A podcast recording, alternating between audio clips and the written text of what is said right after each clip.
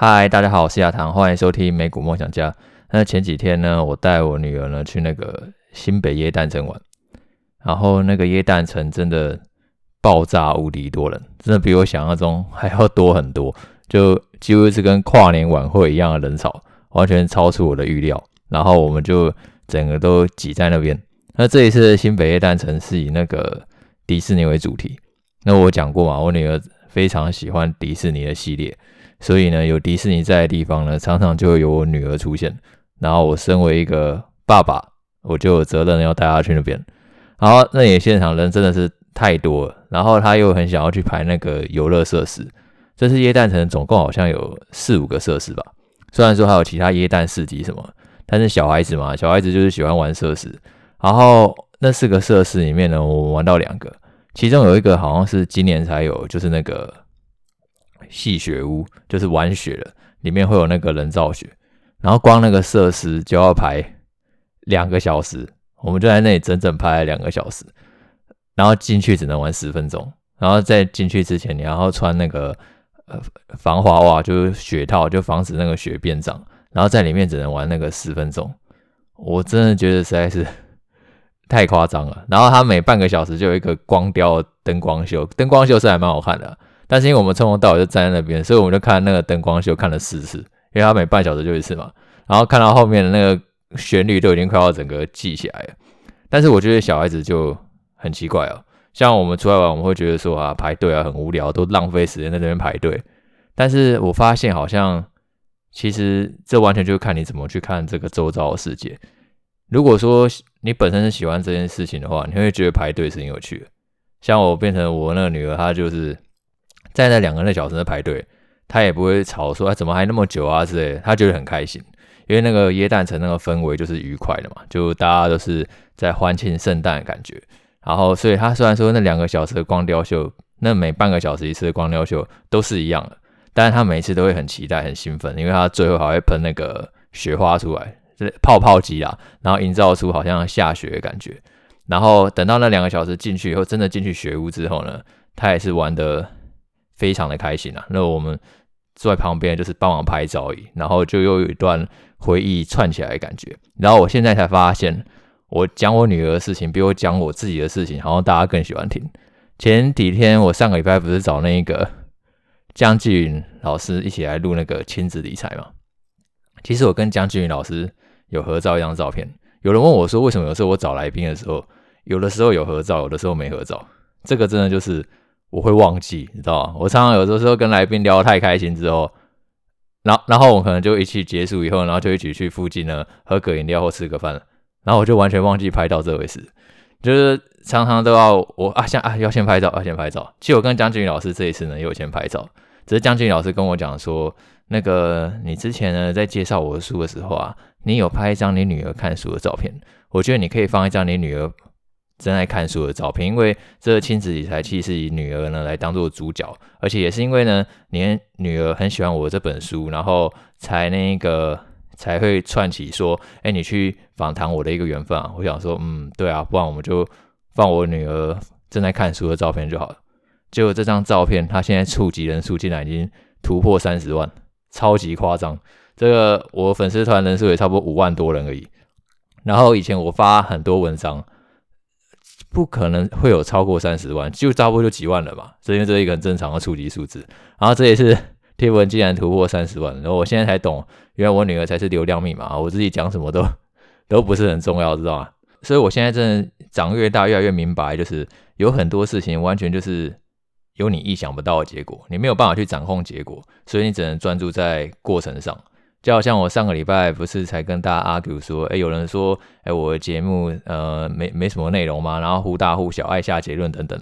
那后来播出以后，其实想不到就有很多人呢私讯呢跑来跟我讲说，就是其实很喜欢我们节目的内容。那真的很谢谢大家，就是还是支持这个节目啊。其实有时候我也不知道节目存在到底会存在多久，但是就很感恩大家的陪伴。但是有大家支持的话呢，一定这个节目是会走得更久的，因为呢，会让我觉得说啊，原来这个世界上还是超级温暖的。你知道，我觉得人都喜欢被肯定的一个感觉。那个我女儿她在考试的时候啊，如果考一百分的话，那一天她的考卷一定会主动拿出来，因为考卷都是要给家长签名的嘛。那其实我觉得我真的算是一个很开明的爸爸。我老婆就不是，我老婆会很严厉的去督促他的功课，他会很严格的去盯他，然后呢，希望他功课赶快写完什么。那那我觉得反正这样也好啊，他当黑脸我就当白脸，就我并不会很严格，就是要求他要督促他、骂他、打他等等，我就是当一个溺爱的父亲。那如果他那天考一百分的话，他一定会主动拿出来，然后把考卷拿给我看，拿到我面前哦，就算我不管在做什么事情，可能我在。那个看书，或者说滑手机，或者说打电脑等等，他立刻把考卷拿出来，爸爸你看，你看，然后拍一下桌子，考一百分，然后要我赶快签名。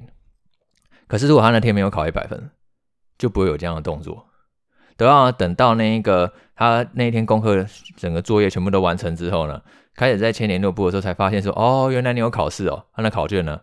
然后他才会呢心不甘情不愿意拿出来，因为没有一百分，他自己也不满意。所以，我真的觉得人都是喜欢接受肯定的生物，包含我自己也是。呃，我看到那个股市美猴王的留言嘛，他说五星优质节目不怕酸民，感谢亚堂老师的经验分享。不管是上古集书的书本内容分享，或是最近的达人单元，都是美股小白的明灯。尤其是资产配置左侧、右侧交易的方式，债券的分析，虽然基本，但的确是让人可以长久存在股市的好方法。股市重点不在于你是否可以短期的大赚，而是遇到空头时能不能撑到最后。优质节目不用管算命怎么说，辛苦亚堂老师了。呃，谢谢股市美猴王留言。呃，因为你的留言，我真的看到以后就觉得非常非常温暖了。特别是现在天气那么冷，那希望大家都可以保暖好身体，然后迎接新的一年。今年终于快要结束了，那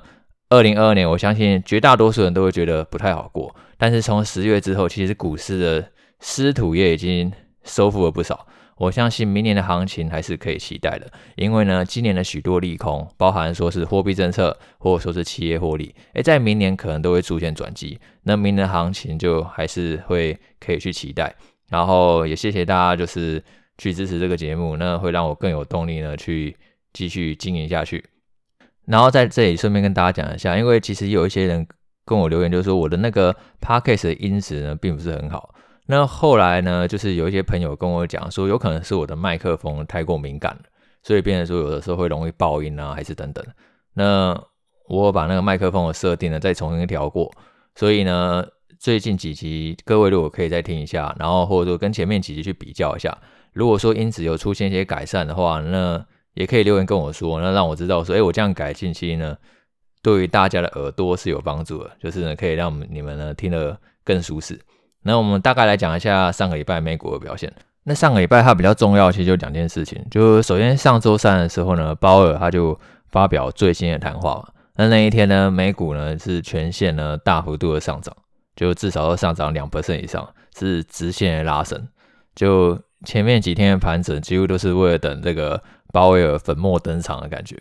然后其实鲍威尔他的语调就还是跟上次差不多，就是重申说联准会最快会在十二月的会议呢放缓升息。然后呢，虽然说未来会继续升息，然后并且维持高利率一段时间，可是预估呢最终利率高点呢只会比九月预测的那个百分之四点六呢再略微高一点而已。而且他也是提前去泄题，他说那个十月那个 PCE 呢年增百分之六，核心 PCE 年增百分之五会继续下降。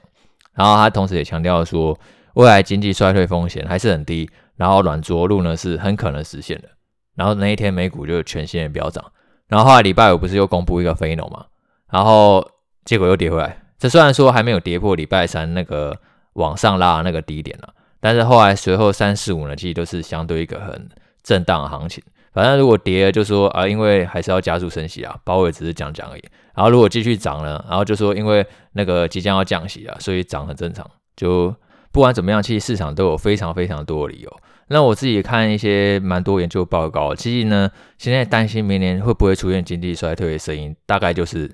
一半一半，就等于说没有人可以说得很准，说明年到底会不会出现经济衰退。因为为什么会不会出现经济衰退这件事情很重要，除了说对于经济呢，或者说每一个人的工作生活会造成影响以外，最直观的就是呢，股市它可能还会有进一步的下跌。因为标普百指数通常来讲的话，如果没有经济衰退，跌到这里真的差不多已经是底部了。因为它今年最深已经跌了差不多百分之二十五，但是如果有出现经济衰退的话，再往下跌个百分之十，会是一个比较合理的论据。那我觉得其实以目前来看的话，我现在认为经济衰退发生的机会还是相对比较低。然后你看整个大盘的趋势来看的话，其实从十月低点持续反弹以来呢，其实到目前为止，虽然说可能上礼拜五非农还有借机往回回调，但是整个上涨的趋势其实是没有什么改变。等于说，我认为其实底部是有机会在这里出现了。因为其实如果说联准会接下来真的十二月就开始，如鲍尔所说放缓升息，然后呢，那个明年企业获利呢也开始从下半年开始回升的话，那其实这边我觉得蛮高级就会是底部了。因为很多经济学家都会跟你讲说联准会是错还是怎么样，但是我觉得其实最懂经济的其实就是联准会啊。如果说你连鲍尔讲的他都不够相信的话，那为什么你会觉得说，诶，其他经济学家可以准确去预测经济？这也不是跟大家讲说，那在这边就是要 all in 还是怎么样？因为没有人可以知道说，诶，未来到底会发生什么事情嘛？就斩钉斩铁去确定每一件事情是不可能的，因为只有意想不到的事，没有不可能发生的事。所以你还是要去守好你的资金嘛，就分批分批的去打进去。那只是我觉得在这里呢，再破底的机会呢是相对低，因为上个礼拜七号公布两家财报，那我觉得其实也都可以去看一下。那我觉得其实都在暗示说，企业这一波去库存的循环啊，是真的越来越接近尾声了。那第一家呢是 CrowdStrike，那 CrowdStrike 呢，它是一家网络资讯安全公司。那其实网络资讯安全这种东西啊，在现代这种就是几乎企业把越来越多云端服务呢数位化，现在其实治安支出呢是最不容易被砍的。那反过来意思就是说，当连他都被砍的时候，就代表说企业真的已经砍到不知道要砍什么东西了，所以只好说连治安支出呢都砍掉，就好像那个不是有那种野球拳吗？啊，大家猜赢然后就开始脱衣服。那如果说应该说猜输就开始脱衣服，然后那个如果你真的猜输的话，然后来脱衣服，你会从什么开始脱？一定先从那种脱了也不会太尴尬了嘛，像什么帽子啊、眼镜啊。然后外套啊等等开始脱啊，然后脱到后面只剩一条内裤的时候，那脱的很矮哟，然后很被迫的情况下才会开始拖。就野球拳就这样，那其实企业砍之处也是这样，他已经从那种最容易砍，然后呢最简单砍的开始砍起，等到真的砍到那种就是已经很重要的东西的时候，那往往就是已经是企业获利衰退的那个循环已经即将走入尾声了。那 CrowdStrike 呢，它在周三公布财报的时候啊，一度下跌百分之二十。那其实这个跌幅真的是相当的惊人。那当然，主要一个原因是因为它本身就是一个比较小型的成长股啊，它不像是什么 Google、微软、Apple 这种大型的权值股，所以它股价波动呢也的确会比较大。那为什么会大幅度的下跌？主要是因为它最新一季的展望呢是不如预期的，因为他说其实很多客户都在削减开支，而且去延后购买。然后导致呢，他的财测呢不如预期，然后他也认为说未来经济趋缓了，其实这个销售周期会拉得更长，所以对于呢未来财测呢是相对保守。当然，就像我们刚刚讲的一样，我觉得网络安全它还是一个长线成长的题材。所以说，如果那个连 CrowdStrike 它这样的公司，它的营收成长都开始在渐渐趋缓的情况下，就代表说整个企业缩减支出那个动作是已经渐渐在走进尾声的。然后另外一家是 IC 设计公司 Marvell，它也在那个。十二月一号的时候呢，公布财报。那其实它这一季的财报表现也不错，它营收成长了百分之二十七，然后那个每股盈余呢也成长了百分之三十二。只是它预估第四季的营收呢，就下一季的营收会比这一季的营收呢衰退，就是会变成说是季减的状况。就市场就开始担心说，哎、会不会说成长开始走入尾声？那马菲欧它是什么样的公司？其实马菲欧它有蛮多的布局，都是在云端、五 G 还有车用这几块上。那如果说你今年有在投资的话，你已经知道说云端、五 G、车用这几块，其趋势以来都是比较强的。因为这一波去库存是从那个消费型电子开始嘛。那其实消费型电子的话呢，就是从那个一般的那个消费 PC、NB，然后智慧型手机。然后之后再来就是商用 PC 也开始掉，然后之后呢再来是资料中心开始趋缓，然后现在现在车用呢是还维持在强劲，等于说企业先从那个最没有买气的开始去砍嘛，哎，消费型的先掉下来，然后再是商用，然后再是云端，然后再是车用。那马菲欧他表示说，其实这一波的那个整个各个领域的部门啊，不管说是资料中心或者说是企业网络市场。然后还有或者说是车用市场，在第三季也都是持续在成长，可是呢，那一个预估第四季呢，会开始看到一些下滑，等于说各领域都会开始有成长趋缓的一个现象。然后特别是那个制药中心呢，跟车用，其实也看到说有一些在趋缓的迹象。等于说原本一直最强劲的那一个成长呢，诶，在接下来呢，未来季可能会开始去成长趋缓。不过消费型电子在去库存降已经一年多以后，其实后面是有机会补上成长动能。等于说，不同部门它那个去库存跟那个补库存那个循环呢，会有一段的时间的落差。资料中心跟车用呢，可能呢会从明年第一季跟第二季呢开始有下滑一些迹象。但是呢，反而是消费型电子呢，诶，它是有机会呢，在明年第一季、第二季呢开始重回一个成长，然后去补足那个成长的轨道。呃，所以呢，我觉得整体看下来的话，其实并不像那个股价所表现起来那么的悲观，因为。这个算是一个营运一个很正常的周期，因为企业真的在砍支数的时候，它一定都是逐步逐步砍，然后砍到一个最不想砍的领域之后，哎，就代表说，哎，整个企业获利呢，其衰退已经走入尾声了。接下来呢，要迎接的是相对呢是一个成长的周期。然后在这里跟大家分享一个蛮有趣的指标，就标普五百指数呢，在前几天的时候呢，终于有突破年线。就是两百 MA，每股都是看两百 MA，两百日均线。那在过去一段时间以来呢，标普五百指数一直都是在两百 MA 以下。虽然说过程当中都有一些小反弹，可能有时候会站上月线或者说是季线等等的，可是还从来没有站上过年线过，已经长达超过将近八个月都没有站上过两百 MA。那这一次呢，在前几天的时候终于顺利突破。那